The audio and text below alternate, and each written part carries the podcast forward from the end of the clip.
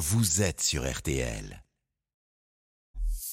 Julien Cellier, L'invité d'RTL Soir. Allez, bonne fin de journée, RTL Soir avec vous et au plus près des acteurs toujours de la demi-finale historique France-Maroc tant attendu, ce sera demain soir sur RTL. Notre invité maintenant, eh ben c'est un papa heureux, le papa de Romain Saïs, le capitaine du Maroc. Bonsoir Adouane Saïs.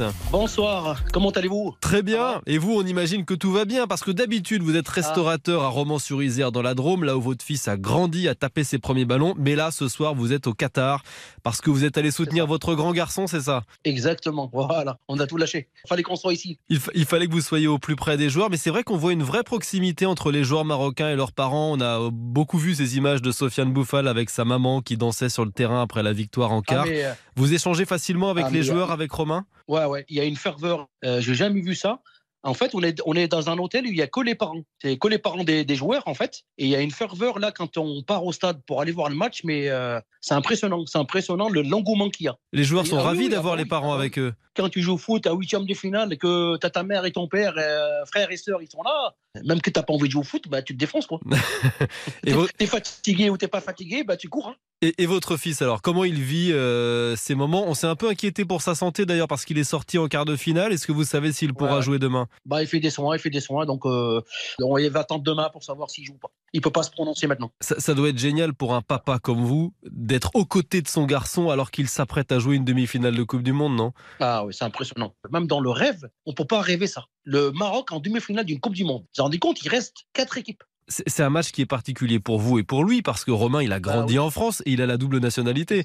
Mais c'est vrai que c'est pas facile hein, d'y jouer. euh, en fait, c'est comme la maman joue contre le, euh, contre le père. Il faut que tu choisis euh, pour, tu vas être- tu vas- tu- pour qui tu vas être. Quoi. Quand quand il était petit, Romain d'ailleurs, est-ce qu'il rêvait de jouer en équipe de France ou en équipe du Maroc? Lui, il voulait jouer, il voulait être footballeur euh, professionnel. Il voulait essayer d'être professionnel, mais jamais il a imaginé qu'il allait être appelé pour le Hmm. Maroc ou pour la France. Quoi. Le Maroc, ça a été le premier à l'appeler, donc il est allé. Quoi. Vous vous souvenez du jour où il vous a dit euh, bah, On m'a appelé euh, et j'ai choisi de jouer pour le Maroc Et qu'est-ce que vous avez ressenti ce jour-là? Bah, de la fierté, bien sûr. Moi, je suis marocain, je suis né au Maroc, je suis né à Casablanca. Il faut voir l'hymne national qu'il y a là. Mais c'est incroyable. J'ai la chair de poule. Hmm. C'était quoi le lien de Romain avec le Maroc quand il était petit, adolescent? Est-ce que vous avez fait en sorte qu'il ait toujours un lien avec euh, bah, ce pays qui est le vôtre, celui où vous êtes né Quand je partais en vacances, je l'amenais avec moi. Donc, euh, il connaît bien Casablanca. Donc, on est allé à droite, on est allé à, droite à gauche. Bon, il connaît la famille. Moi, j'ai toute ma famille est à Casablanca. Maintenant, euh, il y va tout seul. Il va les voir. euh, voilà. Donc, euh, moi, je suis très heureux pour lui, franchement, de ce qu'il fait. C'est, euh, euh, vous n'avez pas fait de centre de formation. Vous n'avez rien fait. Vous vous Hmm. trouvez capitaine du Maroc, demi-finale de Coupe du Monde. C'est impensable. Moi, je pensais pas. Moi, Hmm. je pensais même, moi, je suis son papa, qu'il allait faire cette carrière-là. Mais c'est vrai qu'on sent beaucoup de fierté dans vos propos, mais il a un parcours qui est dingue, votre fils, parce qu'il a joué à Valence, à Clermont, au Havre, Ah, à atypique. Angers. Atypique. Voilà, il est parti en Angleterre, il n'a pas fait de centre de formation, maintenant il joue au Beşiktaş Istanbul, il a Ouais. connu la 5 division, la Ligue 2, la Ligue 1, c'est c'est vraiment un modèle de progression, c'est aussi un, un message à tous les gamins, euh, bah faut croire en ses rêves en fait. Exactement. Puis moi, j'ai juste un message à dire un peu euh, aux éducateurs. S'il vous plaît, arrêtez de dire aux gamins, vous n'arriverez pas. Et laisse-le rêver. Laisse-le rêver. À un moment donné, le rêve, il va s'arrêter. Le gamin de lui-même, le petit, il est intelligent. Il voit qu'il va pas y arriver. Il dit, bon, je suis pas fait pour ça, je vais faire ça. Mais l'éducateur, lui, il sait pas le gamin comment il va évoluer. J'ai entraîné des petits, des très bons joueurs qui n'ont rien fait dans le football. Et j'ai entraîné des joueurs un peu moyens, avec grâce au travail, ils ont joué quand même en Ligue 2, en Ligue 1. Racontez-nous justement euh, quel gamin dingue de football était Romain. J'ai lu que visiblement quand il avait 5 ans, il ne comprenait pas pourquoi les entraînements étaient annulés quand il neigeait. En fait, euh, un jour, euh, c'était un mercredi après-midi, l'entraîneur il m'appelle, il me dit bah, Radouane, s'il te plaît, dis à, dis à Romain, il n'y a pas entraînement aujourd'hui, il y a de la neige. Bon, je vois Romain, je dis écoute, Romain, il y a, il y a de la neige sur le terrain, et l'entraîneur il m'a dit qu'il n'y avait pas entraînement, donc euh, c'est annulé. Il m'a dit non, papa, tu m'amènes au terrain pour voir comment il est le terrain.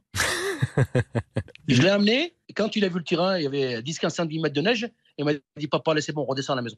Mais c'est pas pour ça qu'il a arrêté, il est allé pris le ballon, il est allé dehors, il, est allé- il a fait des jongles. C'était déjà un dingue, Ah de, non, mais- un dingue de foot dans la Drôme. Ah Euh, oui. Racontez-nous euh, justement un roman sur Isère où vous êtes restaurateur. On imagine que vous êtes un peu la fierté locale en ce moment, que vos clients euh, ne doivent parler que du fiston. Là, j'ai des messages de mes potes, de mes copains, tout ça, des amis. Mais euh, ils me disent c'est impressionnant ce qui lui arrive, tout ça. Et même mes potes qui sont français, ils sont partagés entre le Maroc et la France. C'est incroyable.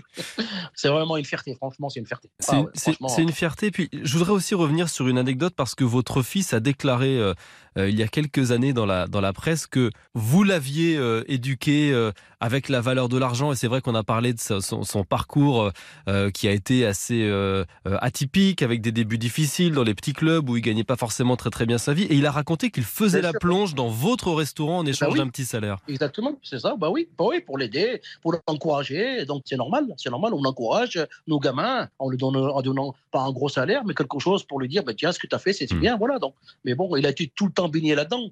C'est un bosseur. Romain, c'est un travailleur. Bon, et vous continuez d'encourager en tout cas votre fiston parce que vous êtes, on le rappelle, au Qatar et que vous allez assister demain à la demi-finale de votre fils, Romain Saïs, le capitaine du Maroc, face à son pays de naissance, l'équipe de France. C'est quand même un match historique, cette demi-finale de la Coupe du Monde. Merci beaucoup, Radouane Saïs, d'avoir passé un petit moment avec nous dans RTL Soir. Merci, merci.